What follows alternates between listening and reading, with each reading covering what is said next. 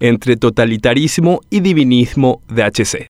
Aunque nos enerve admitirlo, estamos tan acostumbrados a ciertas actitudes de referentes colorados que dejan al pueblo no solo en segundo plano, sino en tercer o último lugar. Antes de recordar que son autoridades públicas en el caso de los parlamentarios, se pasan legislando en función a intereses particulares o cumpliendo a cabalidad las órdenes de su patrón. Todo para el partido, nada contra el partido, ni mucho menos nada fuera del partido. Esta máxima podemos seguir acuñando sin estar errados en prácticamente cualquier momento del periodo democrático aunque pasen los años y cambien los rostros, seguimos sometidos a la voluntad totalitaria de un mismo partido, con una Cámara Baja secuestrada como ejemplo y con un solo amo y señor, con aires divinos, moviendo los hilos del progreso, sea compras, no, moviendo los hilos del progreso, sea con compras privadas a gran escala o simplemente bajando líneas a los actores políticos causantes de nuestro infortunio. Todo tiene un precio y el patrón, dinero.